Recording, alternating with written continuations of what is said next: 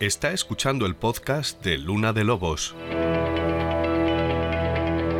Una forma distinta de tratar la información. Bienvenidos.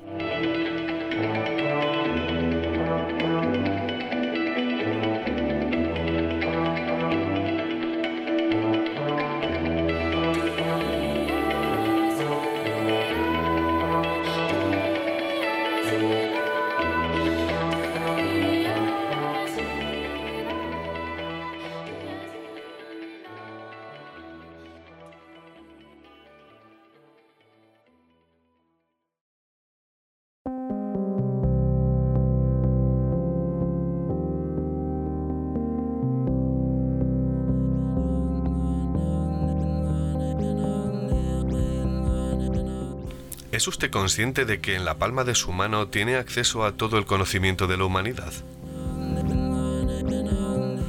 Internet es la última gran gesta del ser humano, un salto infinito que ha cambiado nuestro mundo, nuestra vida, incluso nuestra forma de relacionarnos.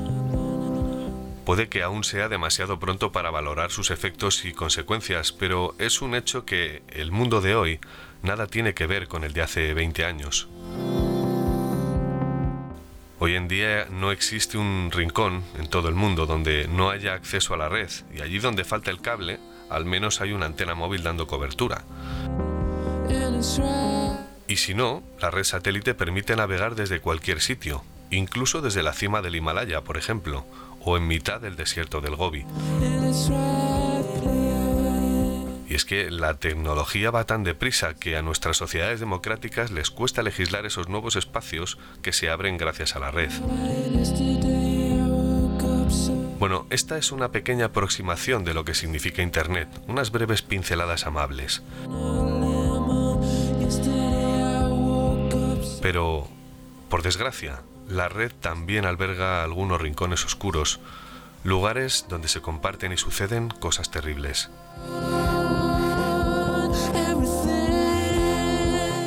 Estamos hablando de la Dark Web, la Internet oscura. Un territorio sin ley donde puedes dar rienda suelta a tus bajos instintos en absoluta impunidad y en completo anonimato. ¿Sabía que la red convencional que usamos a diario para navegar ocupa menos del 10% del espacio físico de todo Internet?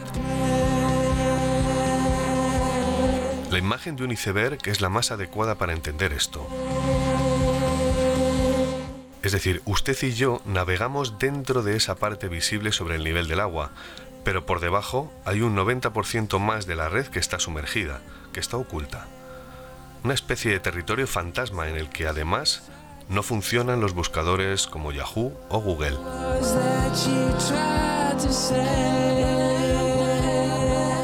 Pero, ¿qué es lo que hay ahí? ¿Quiénes habitan en ese espacio? ¿Por qué está oculto? Y sobre todo, ¿cómo es posible que algo tan grande pase desapercibido? Pues bien, en esta luna de lobos vamos a tratar de arrojar luz sobre este asunto gracias a la opinión y la experiencia de expertos en ciberseguridad. Acompáñenos.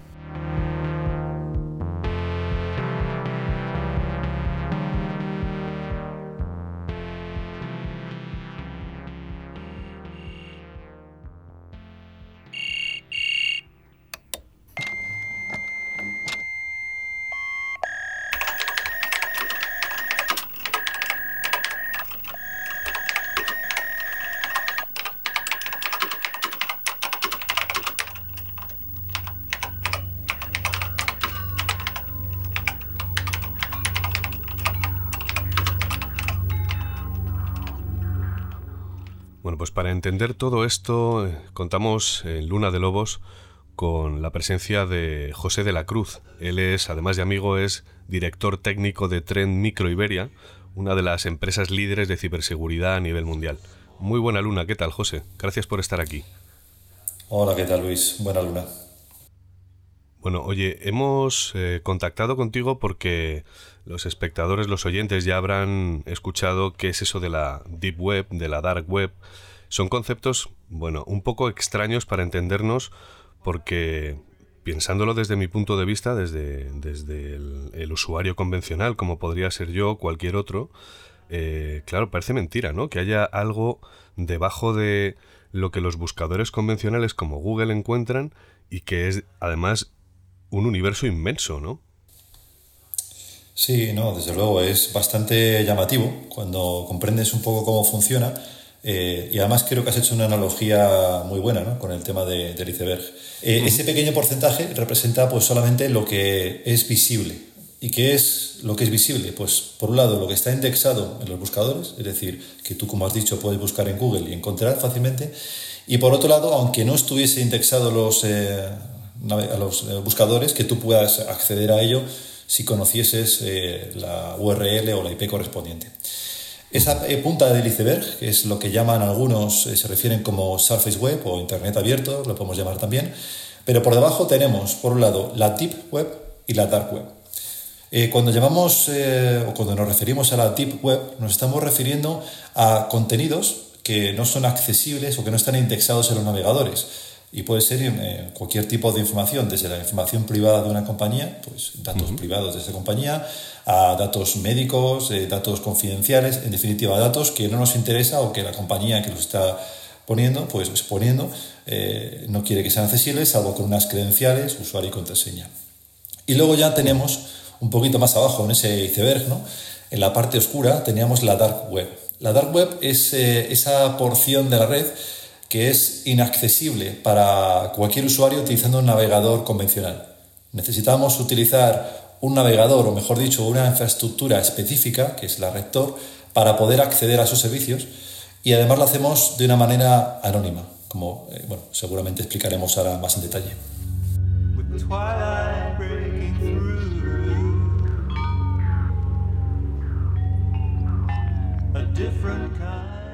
Claro, todo esto es una absoluta revelación para cualquier persona que, ya digo, utilice el Internet de forma convencional. Mm, mismamente me pongo yo como ejemplo, quiero decir, hasta hace relativamente poco no tenía ni idea de todo esto, ¿de acuerdo? Yo pensé que la web era algo todo...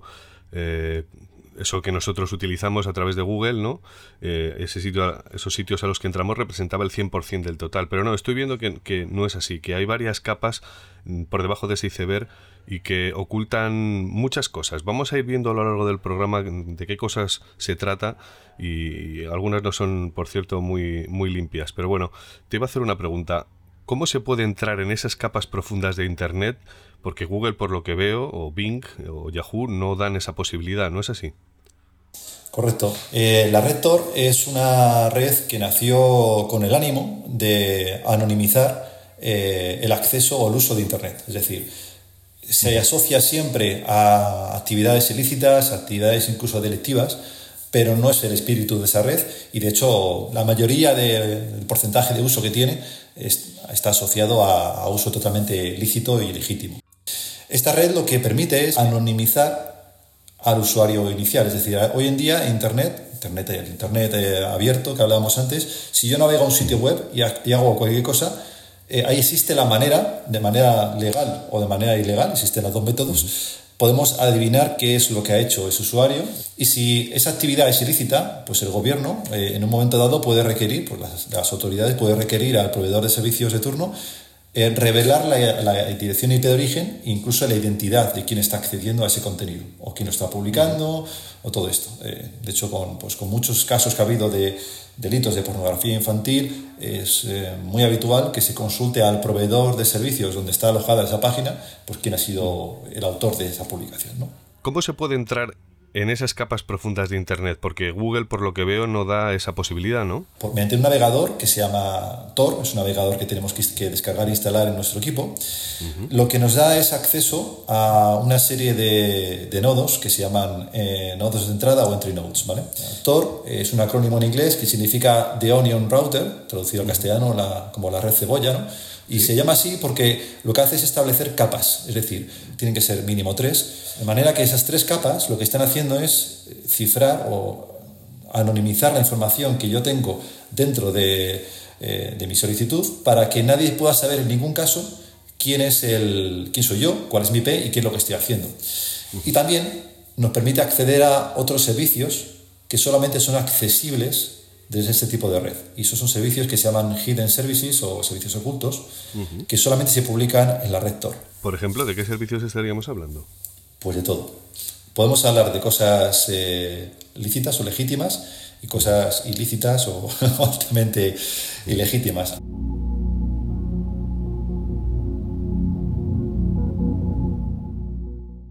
Y este programa que hay que descargar, que es como una especie de navegador integrado, ¿cómo, cómo nace? ¿Cómo nace Tor? Pues Tor, como comentaba, es su objetivo, y de hecho es un proyecto fundado por el gobierno estadounidense, que es interesante. Eh, su objetivo era simplemente proporcionar una manera anónima y segura de acceder a Internet. De hecho, hay algunas voces que han llegado a apuntar que este podía ser el futuro de Internet, es decir, que los usuarios eh, pues, utilizasen Internet o consumieran Internet de esta manera, ¿no? para evitar que fuesen eh, terceados o que se pueda hacer un uso incontrolado de sus datos, que es algo que ocurre hoy, pues está a la orden del día. ¿no? y nació precisamente en el año 2002-2003, eh, creo que fue en 2003 cuando ya aparecieron los primeros prototipos, se comenzó a utilizar esta red, insisto, siempre con, con fines totalmente legítimos y pensados en, pues, en facilitar eh, el uso y el uso seguro de Internet.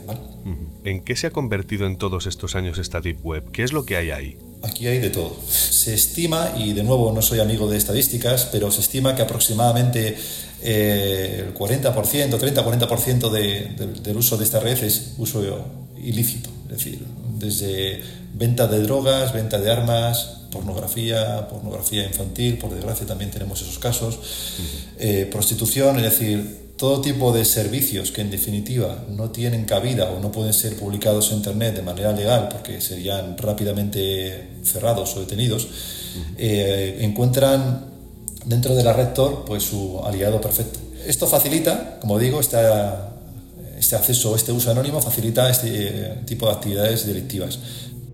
¿Es peligroso navegar por la, por la dark web? Tan peligroso como navegar por cualquier otro sitio web, exactamente igual.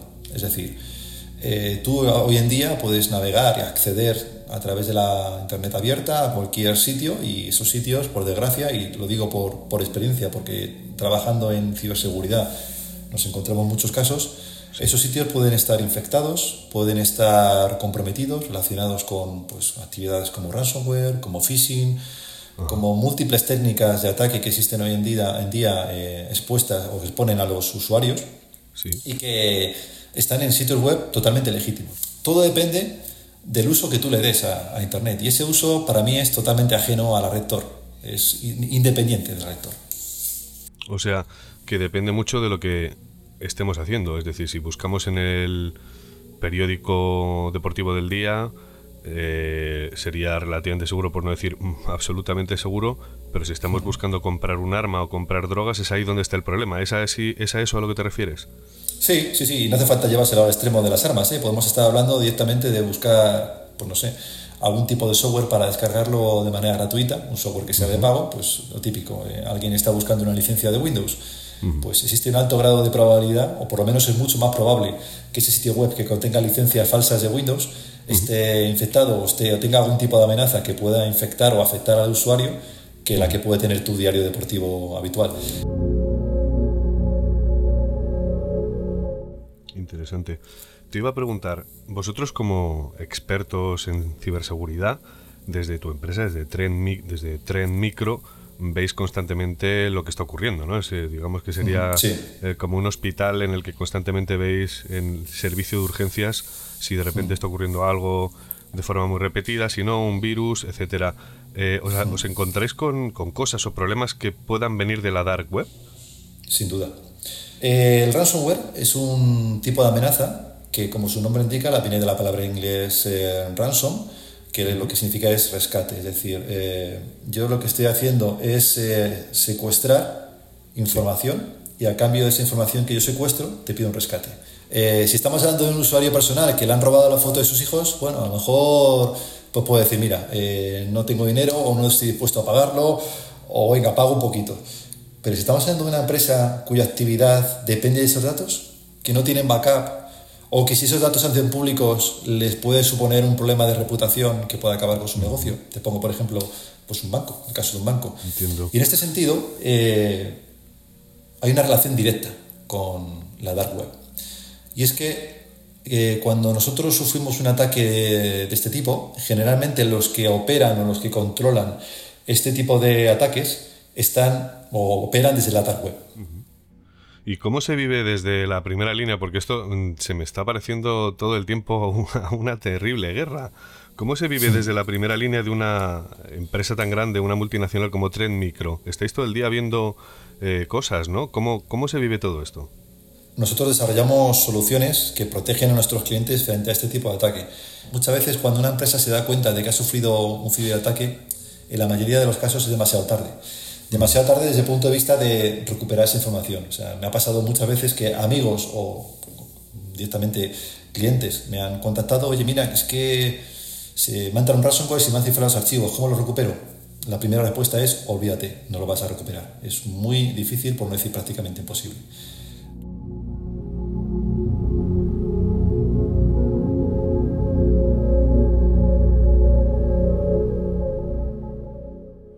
¿Qué casos recientes han existido? Sin ir más lejos, eh, no sé si será el último, pero sí que recuerdo que fue un gran escándalo. De pronto, hasta Telefónica, eh, varios bancos recibieron un ataque masivo desde varios puntos del planeta.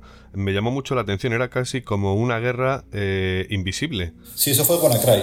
Eso fue en el año 2017, el puente de mayo. No, lo olvidaré nunca porque todos los que trabajamos en esto tuvimos un fin de semana complicado. El origen de todo esto, el origen de WannaCry, fue que la NSA, la, red bueno, la Agencia de Seguridad Estatal Americana, eh, tenía unos exploits. ¿Qué es un exploit? Un exploit es una herramienta que permite, aprovechándose de una vulnerabilidad, pues lo que te digo, hacer, conectarse a un equipo de un remoto de una persona, robar archivos, hacer lo que sea. Por la NSA tenía unos exploits que permitían conectarse con prácticamente cualquier sistema Windows del mundo. Conectarse se refiere a introducirse dentro y mm, ver cosas privadas, ¿no? Correcto. En definitiva, eh, estos señores, la NSA, fue hackeada.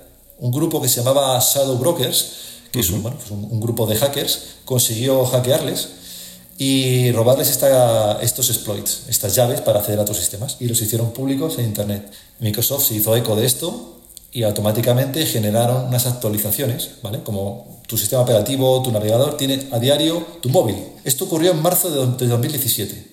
Pues en mayo, que es cuando nació WannaCry, cientos de miles de ordenadores a nivel mundial se vieron infectados, entre ellos algunas empresas españolas muy conocidas, y todo esto se produjo porque ese parche, que era urgente, en un mes después no se había instalado.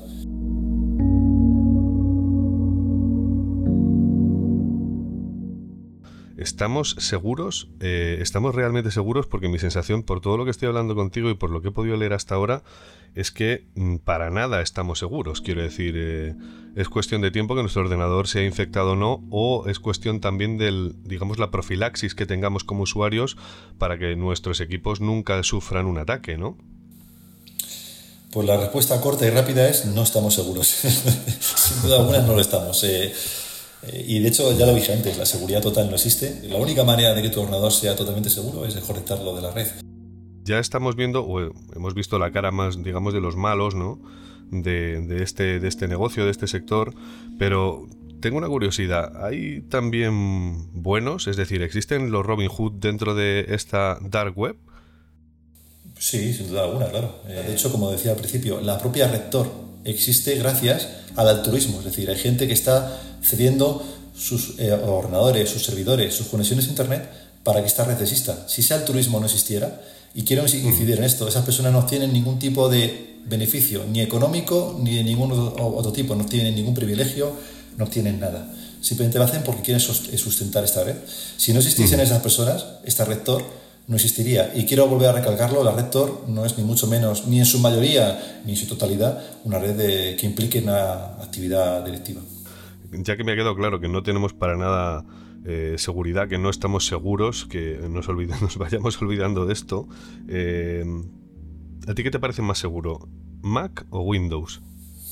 Bueno, yo ahora mismo estoy hablando contigo desde un Mac, así que... Yo también. Eh, te lo digo todo con eso. ningún sistema está exento de tener vulnerabilidades, ningún sistema está exento de infectarse. Lo que sí es cierto, y esto es algo innegable, es que la mayoría de los virus, la mayoría de las amenazas afectan a sistemas Windows. Pero por desgracia, tanto sistemas con sistema operativo Windows, sistemas Linux, sistemas Mac, pues existen amenazas, cada una de su padre y su madre, cada una de su tipo, y en todos los casos hay que poner mecanismos para, para protegerse.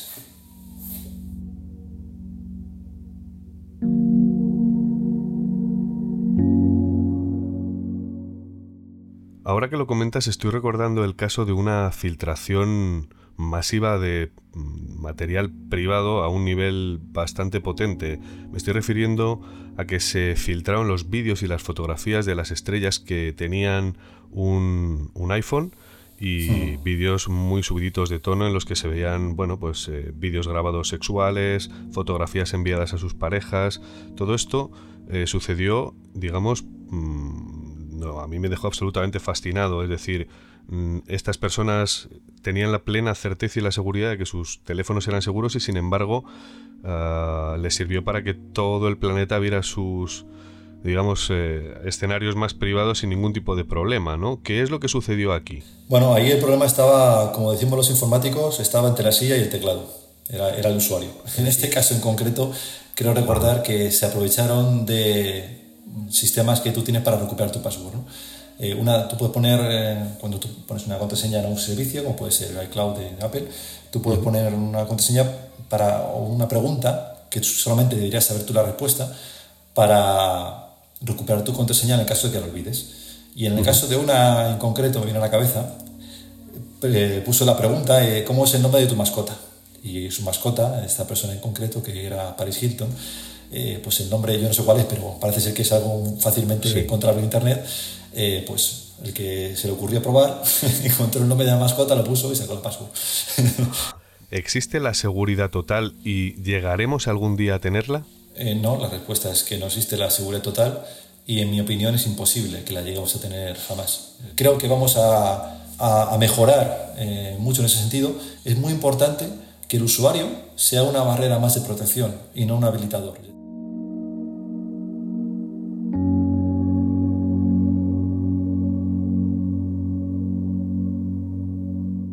Bueno, pues hemos terminado, José, esta entrevista maravillosa. Muchísimas gracias por tu sabiduría, por tu conocimiento. Recordamos que José de la Cruz es director técnico de Tren Micro Iberia y que su trabajo precisamente es estar en el lado de los buenos, o por lo menos enfrentándose a los malos a diario, intentando dar soluciones a las empresas que les contratan. Nada más que darte muchísimas gracias por estar en esta luna de lobos y desearte que la disfrutes, que disfrutes de esta maravillosa luna que tenemos hoy. Muchas gracias a vosotros.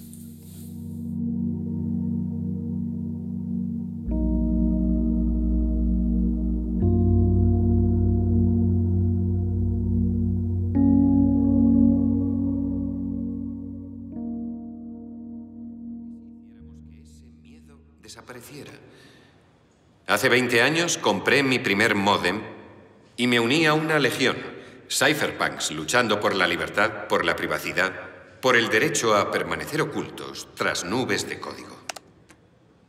Los hackers de hoy lo dan por sentado, pero si campan por Internet, es gracias a los programas que creamos nosotros para ocultar datos, para ocultar nuestras identidades.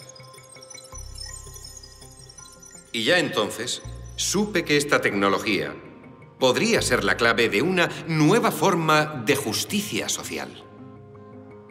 Cientos de voluntarios trabajan con los documentos que recibimos, pero hemos refinado nuestra tecnología hasta el punto de que ni yo conozco la identidad de nuestras fuentes.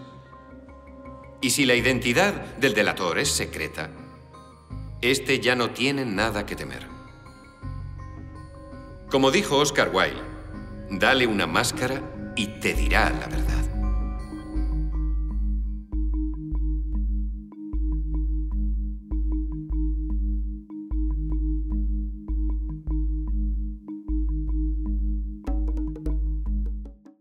El navegador Tor nació en 2002 en el Laboratorio de Investigación Naval de Estados Unidos con el fin de garantizar comunicaciones seguras entre militares. Después el proyecto saltó a manos civiles y ha ido creciendo con los años gracias a organizaciones cuyo único propósito es la libertad de expresión en la red. Como hemos visto, Tor brinda la posibilidad de navegar también por la Deep Web, además de la red normal, haciéndonos anónimos. Quizá a usted no le importe demasiado que le rastren, lo más probable es que nunca se lo haya planteado, pero ha de saber que las grandes compañías que nos dan servicio guardan y comercian con estos datos. Son empresas como Apple, Windows, Facebook o Google que almacenan todos nuestros movimientos para después comerciar con ellos o los usan para crear nuevas aplicaciones. A este universo de datos se le conoce como Big Data. Por eso, la mayoría de aplicaciones que instalamos en el móvil quieren saber nuestra localización en todo momento o nos obligan a aceptar sus cookies sin condiciones. Con ellas les estamos informando de nuestros gustos, de lo que compramos en Amazon, qué tiendas virtuales visitamos o las noticias que leemos. Por eso le aparecen anuncios en los banners de las web que están diseñados a su medida. La del Big Data va a ser la próxima gran revolución ligada a Internet, aunque en realidad ya esté aquí. Por ejemplo, Google Maps le permite saber en tiempo real si hay un atasco de camino al trabajo, y de ser así le ayuda a sortearlo ofreciéndole un recorrido alternativo. Es útil, ¿verdad? mucho. Pero las políticas de privacidad que firmamos sin leerlas vulneran muchos de nuestros derechos civiles. Pero dejemos a un lado el tema del Big Data, ya hablaremos de ello en otro programa. Ahora regresemos a la Deep Web y al navegador Tor. Déjenme que les hable de una gran victoria a favor de la libertad la última gran cruzada informativa librada en Internet que reveló miles de secretos oficiales y prácticas delictivas que estaban llevando a cabo algunos gobiernos desde hacía años de espaldas a la ciudadanía.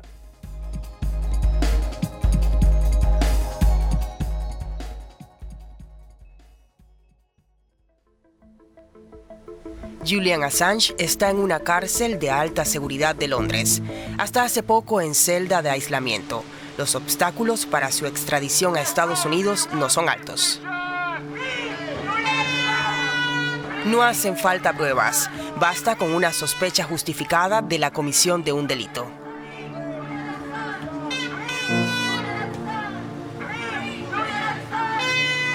El proceso sobre la extradición de Julian Assange podría ser uno de los mayores de la historia judicial británica. Si la acusación de espionaje no fuera tan terrible, habría que reírse de ello y decir, la recepción, análisis y publicación de informaciones confidenciales es el pan nuestro de cada día del periodismo. No estoy a favor de encarcelar periodistas por haber recibido documentos filtrados, pero creo que si alguien roba documentos gubernamentales debe ser castigado. No pienso derramar una sola lágrima por Assange.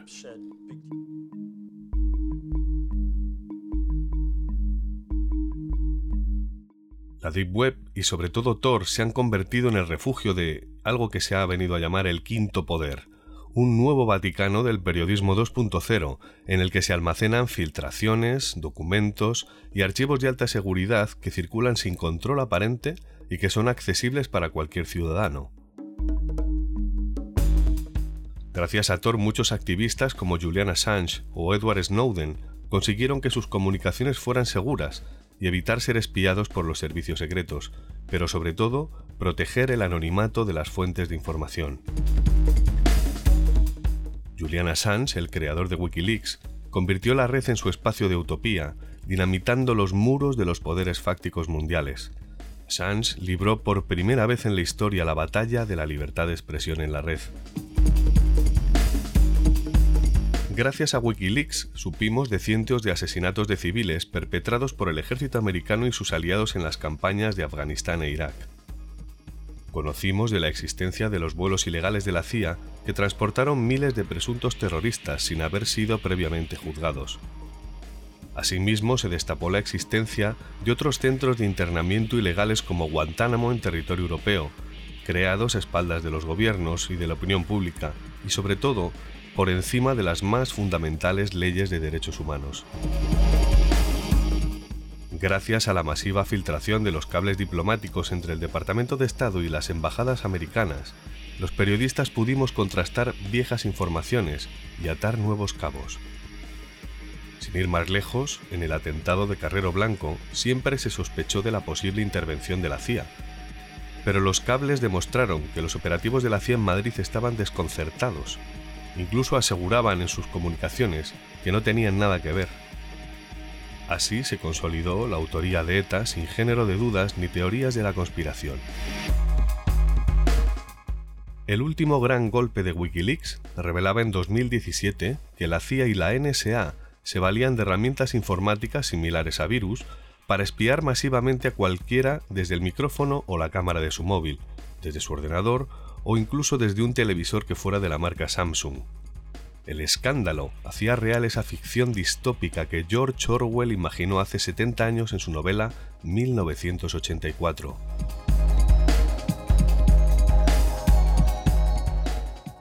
Hasta el momento Wikileaks ha filtrado 1,2 millones de documentos secretos y se ha convertido en una especie de oráculo para los periodistas de investigación de medio mundo. Más de una década después de su nacimiento, Wikileaks sigue operando sin que los constantes ataques hayan conseguido cerrarlo. De hecho, recientemente han colgado un archivo encriptado de más de un giga de peso, que puede descargarse, pero solo puede abrirse si facilitan la clave, y aún no lo han hecho parece una seria advertencia al poder fáctico, dada la situación legal de Assange, quien a día de hoy se encuentra encarcelado en una prisión de máxima seguridad en Londres, a la espera de un juicio que podría extraditarle a Estados Unidos con un desenlace poco alentador, o bien la cadena perpetua o la pena de muerte. Así que, ¿podría ser este paquete encriptado una auténtica bomba informativa? Todo parece indicar que sí. Otro personaje valiente de este siglo y de esta historia es Edward Snowden. Él también se sirvió de la tecnología Tor para hacer efectiva la mayor filtración de la historia, muy por encima de la de Wikileaks, por cierto, y mucho más contundente. Snowden era un empleado de la CIA involucrado en varios proyectos de recopilación masiva de datos y espionaje a nivel mundial. Snowden demostró que, a través de un proyecto llamado Prisma, la NSA llevaba espiando a estados soberanos, a políticos o a empresas desde hacía décadas. Los datos eran utilizados por Estados Unidos para sacar ventaja comercial o a nivel diplomático. Así conocían de antemano la posición o la estrategia del resto de países antes de una reunión del G20, del G7 o del Consejo de Seguridad de la ONU.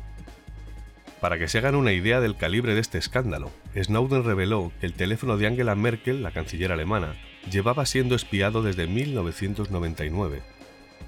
Con ella, otros 35 líderes políticos más habían sido espiados sin ningún tipo de pudor. Desde entonces las relaciones entre los aliados se han enfriado mucho.